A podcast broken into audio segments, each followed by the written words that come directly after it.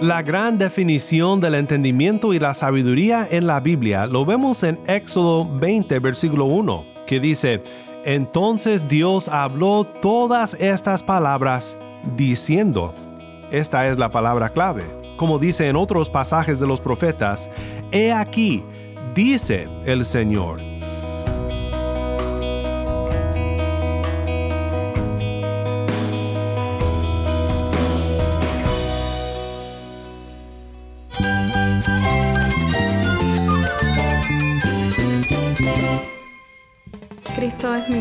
Cristo es el Rey del universo, es quien guía nuestras vidas. Él es grande y amoroso. Él es real. Solamente Jesucristo es nuestro Señor y Salvador. Es mía quien me fortalece. En Cristo Jesús hay esperanza, hay paz. Y nuestro Dios es un Dios de rescate.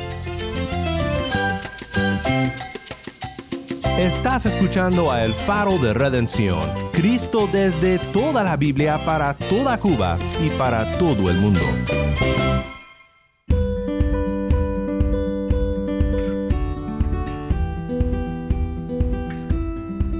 Hola, soy el pastor Daniel Warren. Gracias por acompañarme aquí en El Faro. Es martes y seguimos en un estudio titulado Los 10 Mandamientos. Tal vez los 10 mandamientos son algo que como casi todos has aprendido desde pequeño, pero los ves simplemente como 10 reglas. La realidad es que los 10 mandamientos son mucho más que eso. Y es que estudiar los 10 mandamientos en su cumplimiento en Cristo hace toda la diferencia. Esto nos ayuda a saber cómo debemos de obedecerlos como hijos de Dios, redimidos por el sacrificio de Cristo en la cruz que quitó la deuda que era nuestra a causa de nuestras transgresiones a la ley de Dios y que nos dio el poder para obedecerle.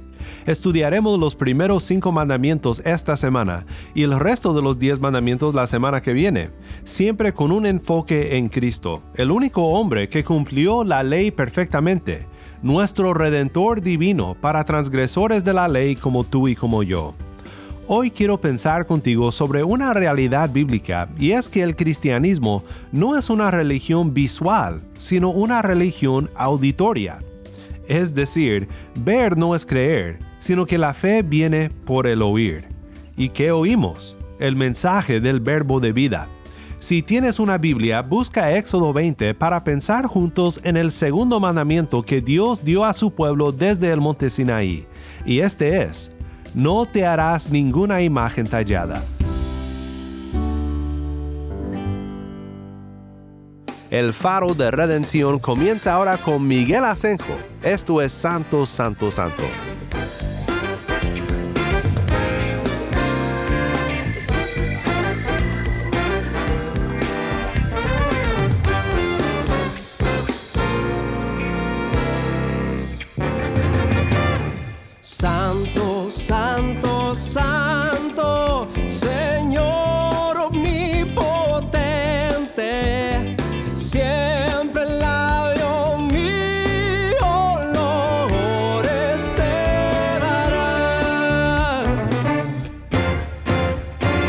Santo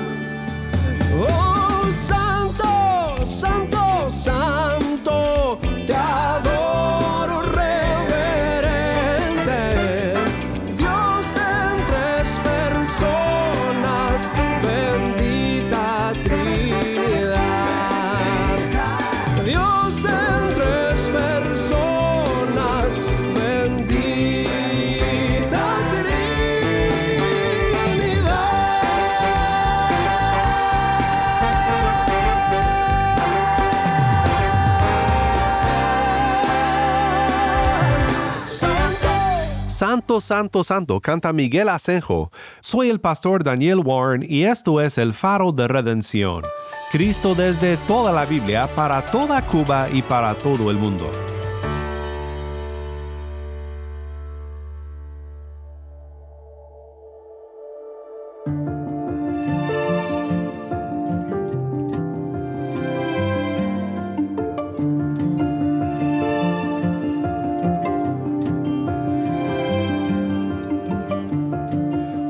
Continuamos en nuestra serie sobre los 10 mandamientos. Hemos considerado su lugar en la vida cristiana y ayer hablamos sobre el reto del primer mandamiento, que nos dice que debemos seguir a Dios y adorarle solamente a Él. Si no escuchaste el mensaje de ayer, te sugiero que vayas a nuestra página web elfaroderedención.org o que nos busques en donde escuches tus podcasts favoritos para repasar lo que la Biblia nos dice sobre el lugar que tiene la ley en nuestra vida. Para resumir, dijimos que nos extraviamos cuando tomamos el camino del libertinaje, pensando que Cristo nos ha liberado de la maldición de la ley para que podamos vivir desenfrenadamente, cuando en realidad hemos sido liberados para que obedezcamos la ley en gratitud por la redención que tenemos en Cristo. Hoy quiero hablar contigo sobre la vista, el oído y la imagen de Dios. Quiero que escuches el texto de nuestra serie de los 10 mandamientos en Éxodo 20 y luego quiero pensar contigo sobre cómo el segundo mandamiento es tan relevante a nuestro contexto hoy en día. Entonces Dios habló todas estas palabras diciendo, Yo soy el Señor tu Dios, que te saqué de la tierra de Egipto, de la casa de servidumbre.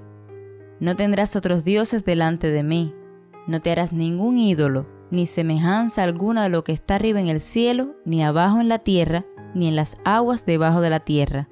No los adorarás, ni los servirás, porque yo, el Señor tu Dios, soy Dios celoso, que castigo la iniquidad de los padres sobre los hijos hasta la tercera y cuarta generación de los que me aborrecen. Y muestro misericordia a millares, a los que me aman y guardan mis mandamientos. No tomarás el nombre del Señor tu Dios en vano, porque el Señor no tendrá por inocente el que tome su nombre en vano.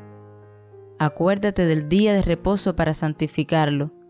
Seis días trabajarás y harás toda tu obra, pero el séptimo día es día de reposo para el Señor tu Dios.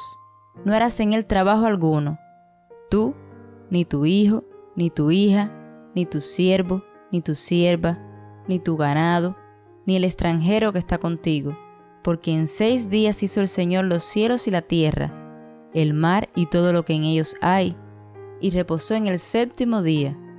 Por tanto, el Señor bendijo el día de reposo y lo santificó. Honra a tu padre y a tu madre, para que tus días sean prolongados en la tierra que el Señor tu Dios te da. No matarás, no cometerás adulterio, no hurtarás, no darás falso testimonio contra tu prójimo, no codiciarás la casa de tu prójimo, no codiciarás la mujer de tu prójimo, ni su siervo, ni su sierva, ni su buey, ni su asno, ni nada que sea de tu prójimo. Nuevamente esto fue Éxodo 20, 1 al 17, los 10 mandamientos. El segundo mandamiento es parecido al primero. Dice, no te harás ningún ídolo ni semejanza alguna de lo que está arriba en el cielo, ni abajo en la tierra, ni en las aguas debajo de la tierra. No los adorarás ni los servirás. Hoy quiero que profundicemos en este mandamiento de Dios y para hacerlo quiero pensar en tres puntos principales contigo. Primero pensaremos en cómo vivimos en una cultura llena de imágenes. Segundo, quiero mostrarte que el cristianismo es una religión no de la vista, sino del oído. Y por último, pensaremos en la imagen que Dios nos dio de sí mismo, la única imagen que debemos de adorar, una imagen que ahora vemos por medio de la fe, pero que algún día veremos por la vista. En todo esto quiero mostrarte que porque Dios nos ha hablado por medio de la única imagen del Dios invisible, no debemos de edificar otras imágenes, sino solo escuchar la palabra de gracia que Él habla, y que algún día veremos cuando Él regrese. Primero piensa en esto conmigo. Vivimos en un día de imágenes.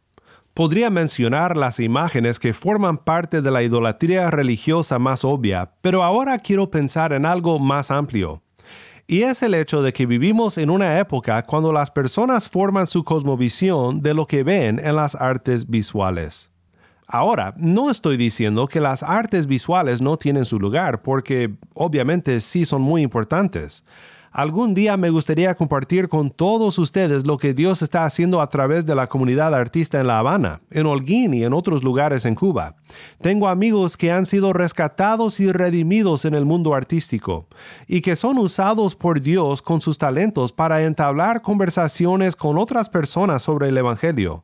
Entablar conversaciones, a esto regresaremos en un momento. A lo que voy con decir que vivimos en un día de imágenes es que uno de los medios más impactantes que los filósofos de nuestro día comunican es una cosmovisión atractiva y conmovedora por medio de las artes visuales. Por lo menos en mi país, los filósofos de nuestro día no usan toga y no discuten en el areópago, como la historia de Pablo en Hechos 17. No, ellos hablan por medio de los estrenos cinemáticos. En nuestro día, una obra de arte, ya sea cine o fotografía u otro medio, demanda atención y loor y a fin de cuentas adoración, ofreciendo de forma visual algo concreto que nos toca el intelecto y también el corazón. En realidad, esto no es nada nuevo. Nuestra cultura de hoy está tomando un papel del antiguo mundo griego, Dijo el filósofo Heráclito que el mundo visual es un testigo más exacto que los oídos. ¿Qué piensas de eso? El griego y también el hombre moderno piensa por el ojo, pero el hebreo y también el cristiano piensa por el oído. El mensaje de la Biblia nos dice algo más y es el segundo punto que quiero ver contigo, y es que el cristianismo es una religión del oído, no de la vista, sino del oído. La gran definición del entendimiento y la sabiduría en la Biblia lo vemos en Éxodo 20, versículo 1, que dice, Entonces Dios habló todas estas palabras diciendo, esta es la palabra clave, como dice en otros pasajes de los profetas, He aquí, dice el Señor. Vivimos en un mundo rodeado por imágenes que demandan nuestra atención y nuestra interpretación, por las cuales debemos descifrar las verdades existenciales de la vida. Como observó mi profesor Michael Horton, en un mundo visual, el discurso sorprende, pero en el cristianismo, la palabra de Dios nos trae la verdad de Dios. En un mundo que dice ver es creer, la Biblia nos dice, así que la fe viene del oír y el oír por la palabra de Cristo. Romanos 10, 17. Esto nos asegura que es por el oído que el alma recibe el mensaje salvador de Jesucristo. Las artes visuales, un paisaje hermoso, una obra maestra cinemática, el cielo lleno de estrellas, todo esto sí nos puede hablar de Dios. Bien nos habla de eso el Salmo 19. Los cielos proclaman la gloria de Dios, y el firmamento anuncia la obra de sus manos. Un día transmite el mensaje al otro día, y una noche a la otra noche revela sabiduría. No hay mensaje, no hay palabras, no se oye su voz, pero por toda la tierra salió su voz, y hasta los confines del mundo sus palabras. En ellos Dios puso una tienda para el sol, y éste, como un esposo que sale de su alcoba, se regocija como hombre fuerte al correr su carrera. De un extremo de los cielos es su salida, y su curso hasta el otro extremo de ellos, y no hay nada que se esconda de su calor. La gloria de Dios se ve en el arte, en la creación, en todo el cosmos. Y cuando usamos nuestros talentos para expresar esta gloria de una manera creativa, esto glorifica al Señor. Pero la expresión creativa no puede convertirse en edificar imágenes para ser adoradas, porque ninguna imagen, ni siquiera las obras de Dios, pueden hablarnos palabras de vida. Salmo 19 continúa y dice lo siguiente en los versículos 7 al 11. La ley del Señor es perfecta que restaura el alma. El testimonio del Señor es seguro, que hace sabio al sencillo. Los preceptos del Señor son rectos, que alegran el corazón. El mandamiento del Señor es puro, que alumbra los ojos. El temor del Señor es limpio, que permanece para siempre. Los juicios del Señor son verdaderos, todos ellos justos. Deseables más que el oro, sí, más que mucho oro fino más dulces que la miel y que el destilar del panal. Además, tu siervo es amonestado por ellos, en guardarlos hay gran recompensa.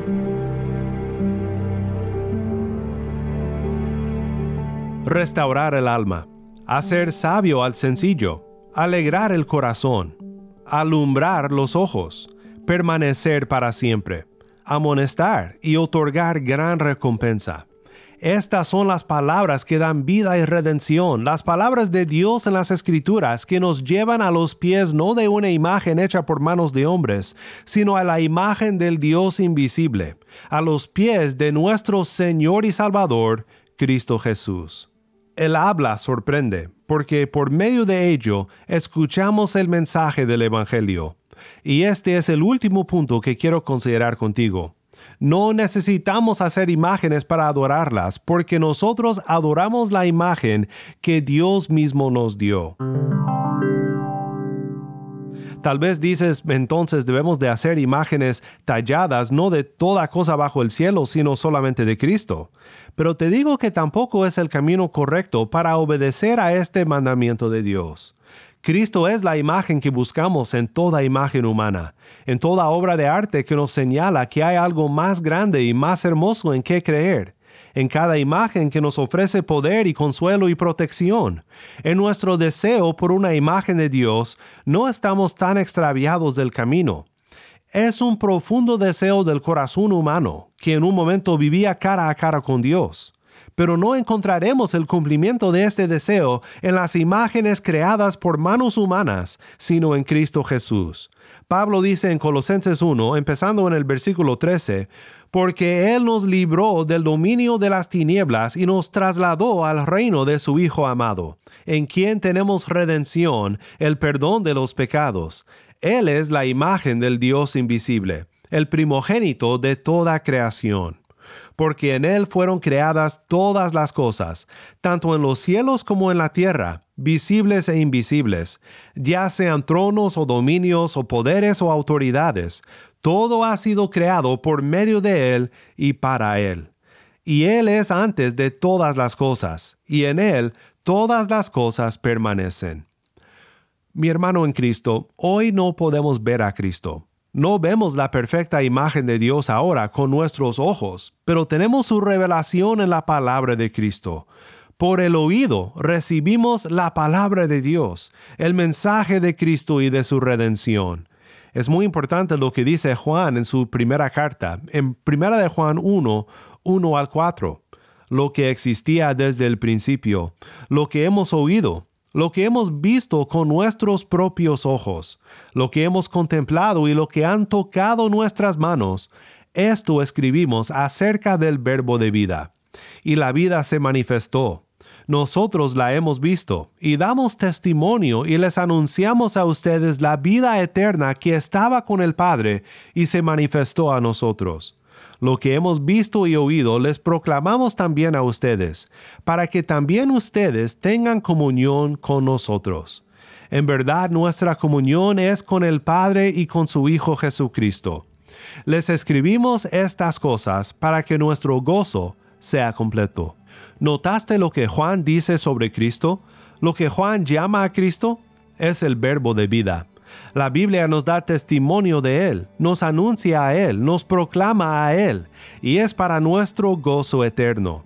Ahora caminamos por la fe, pero algún día nuestra fe dará paso a la vista, cuando veremos al Verbo de vida regresar en su gloria.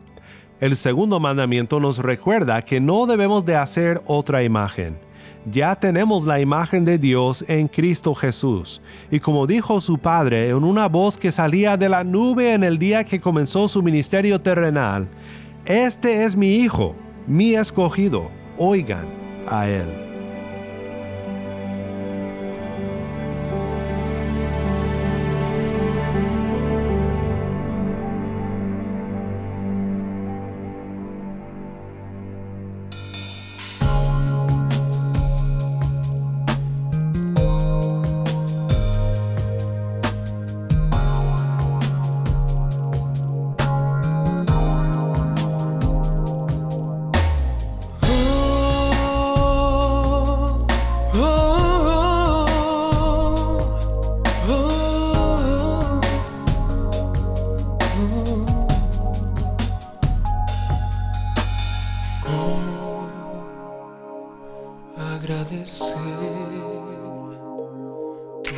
Las cosas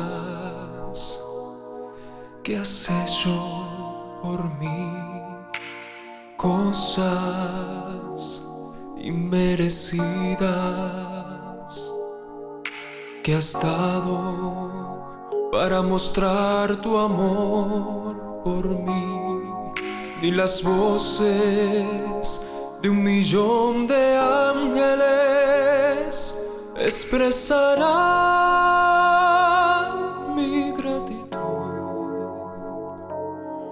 pues lo que soy y lo que anhelo ser, lo debo todo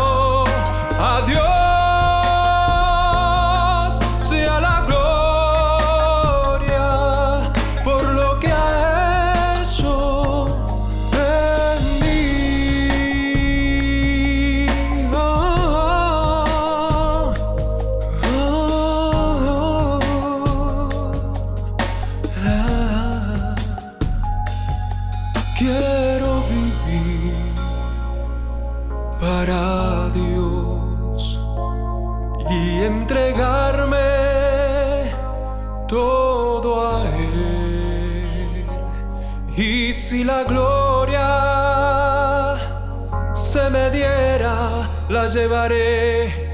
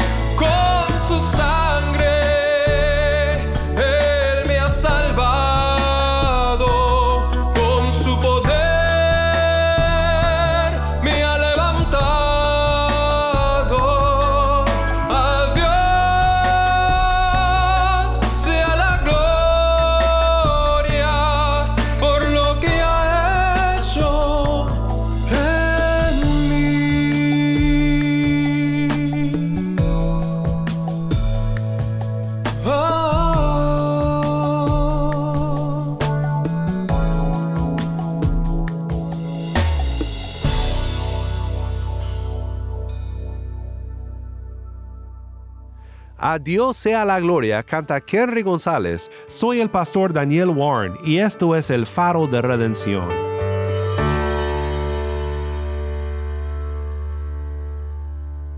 Qué bueno es saber que el cristianismo no depende de nuestra creatividad ni de una cosmovisión expresada por las obras humanas, sino de un Cristo que revela el Padre, en gracia y verdad. En un día de imágenes que requiere nuestra opinión, nuestra interpretación, hemos recibido por el oído palabras de salvación. La gloria de Cristo es mostrada en su creación, pero su redención es el mensaje que solamente oímos por medio de su palabra. Bien dijo Pablo en Romanos 10, 14 al 15, ¿cómo pues invocarán a aquel en quien no han creído? ¿Y cómo creerán en aquel de quien no han oído? ¿Y cómo oirán sin haber quien les predique? ¿Y cómo predicarán si no son enviados?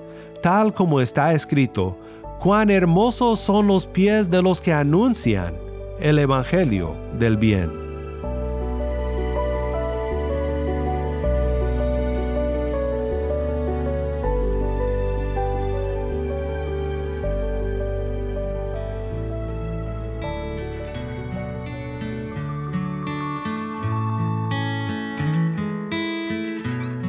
El Faro de Redención como programa radial fue ideado para Cuba, pero ha crecido a un nivel global y si estás en sintonía fuera de Cuba, te agradezco por pasar estos tiempos con nosotros estudiando temas que nos fortalecen en nuestro caminar cristiano.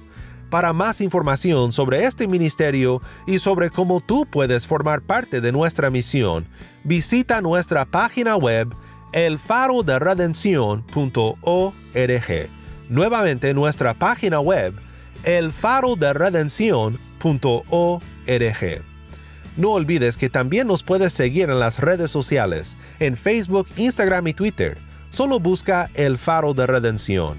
Allí encontrarás más contenido durante la semana para animarte en tu fe y para mantenerte informado sobre el ministerio de El Faro. Si esta programación ha sido impactante para ti, queremos saber de ti puedes escribirnos al correo electrónico ministerio arroba el faro de Nuevamente nuestro correo electrónico ministerio arroba el faro de o mándanos un mensaje de voz a nuestro número de WhatsApp. Y cuando nos lo mandes indícanos si podemos incluir tu mensaje en un futuro programa. Nuestro número de WhatsApp es 1 786 373-4880. Nuevamente nuestro número de WhatsApp 1-786-373-4880.